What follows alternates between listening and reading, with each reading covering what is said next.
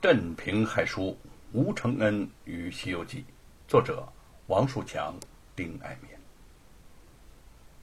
关在大牢之内的吴承恩对外间之事一概不知，望着手上的铁锁和牢门，打了个哈欠，微笑着自言自语道：“吴承恩三次进牢房，美猴王三打白骨精，哈哈哈，倒也是奇谈呐。不过罗万金死了，真是大快人心，大快人心呐！”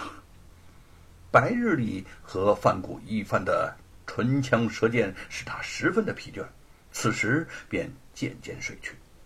梦幻中仿佛看见普音大师飘然进了牢房，说：“待人受过，心中是否不是滋味啊？”吴承恩摇着头说：“我吴承恩向来敬重豪杰，能够为杀死罗万金的英雄好汉戴罪坐牢，我死也心甘情愿。”只不过我写不成自己的奇书《西游记》了。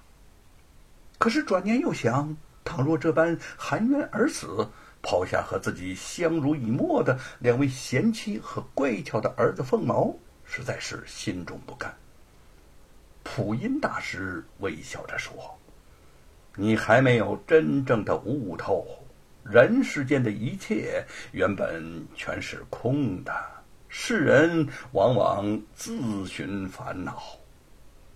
吴承恩在梦中喃喃自语：“空的，大师，我要怎样才能悟出来呢？空的，悟得出来？”突然从梦中惊跳醒来，大声的说：“悟空，悟空，对，对呀，就应该叫悟空啊！”哈哈哈哈哈，美猴王就叫悟空，孙悟空，哈哈哈哈哈，孙悟空。美猴王保护唐三藏西天取经的故事，无论在书中还是在戏台上流传了几百年，但谁也没有给他起一个名字，直到今天才有了孙悟空这个名字，真是美猴王的天大喜事儿啊！这困扰他许久的难题儿，竟在梦中豁然而解。虽在狱中，心情也是极为欢畅，大笑不已。眼前并无纸笔，他心痒难耐，扫视一番之后，便将牢中床铺上的柴草在灯前烧成小炭棒，脱下号衣，在牢房里就写起书稿来了。一栏之隔的狱卒门前，一个狱卒手里提着一只被绑住四条腿的小白兔走了进来，望着他自语道：“等我先打了酒来，到了晚上啊，烤了你好下酒。”说着便起身离开。那个小兔子挣扎了一会儿，竟慢慢的将绳子松脱，蹦蹦跳跳的跑进了吴承恩的囚室。吴承恩正喜得高兴，猛然感觉那脚边有东西在温柔拱动，低头一看，竟是一只可爱的小白兔。他微微惊异了一下，高兴的将它抱了起来，轻轻的抚摸着它的白毛，说：“小兔子，你是来陪伴我的吗？”阴暗囚室有了这只可爱的小白兔，顿时就变得温暖了许多。他看着他。眼前忽然有了这样一幕：少时，皇后嫔妃簇拥着公主走出了赤雀宫，一起迎接。慌得个长老是战战兢兢，莫之所措呀。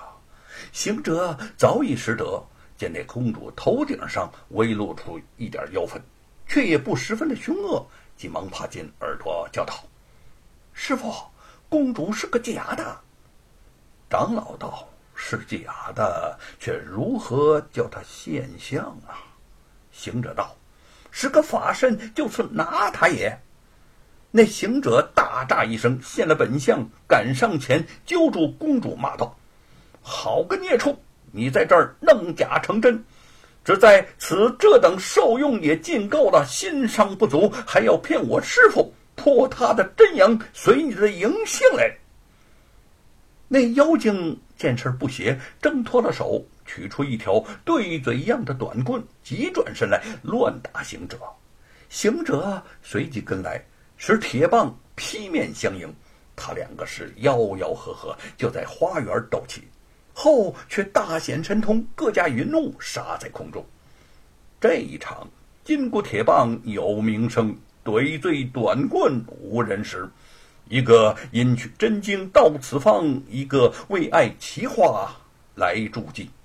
那怪九只唐圣僧要求配合元景业，旧年摄取真公主，变作人身寝爱惜。今逢大圣任妖分，救援活命分虚实。短棍行凶招顶丢，铁棒施威迎面击。喧喧嚷嚷两相持，云雾满天遮白日。他两个杀在半空赌斗，吓得那满城中百姓心慌，晋朝里多官胆怕。长老扶着国王指教：“修静，请劝娘娘与众等莫怕。你公主是个假作真形的，等我徒弟拿住她，方知好歹也。”却说那妖精与大圣斗经半日，不分胜败。行者把棒丢起，叫了一声“变”，就以一变十，以十变百，以百变千，半天里好似蛇游蟒脚，乱打妖邪。妖邪慌了手脚，将身一闪，化到清风，即奔碧空之上逃走。忽听得九霄碧汉之间有人叫他。大圣啊，莫动手，莫动手啊！棍下留情。行者回头看时，原来是太阴星君，后带着横娥仙子将彩云倒于当面。慌的行者收了铁棒，躬身施礼道：“老太阴哪里来的？老孙是回避了。”太阴道。与你对敌的这个妖邪，是我广寒宫捣玄霜仙药之玉兔也。他私自偷开玉关金锁，走出宫来，经今一载，我算他目下有伤命之灾，特来救他的性命，望大圣看老身饶他吧。行者诺诺连连，知道，怪道他会使。捣药杵原来是个玉兔啊！太英军用手指定妖邪，喝道：“那孽畜还不归正同来？”玉兔打了个滚儿，现了原身。吴承恩正想得出神儿，忽然听见外面传来玉卒叫嚷找那个兔子的声音，他忙把小白兔就举到小窗户前。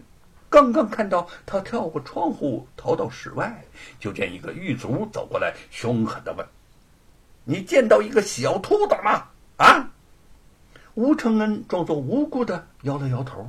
那狱卒嘀咕着说：“怪事儿，真的怪事儿啊！”转身离开之后，吴承恩是哈哈的笑出声来。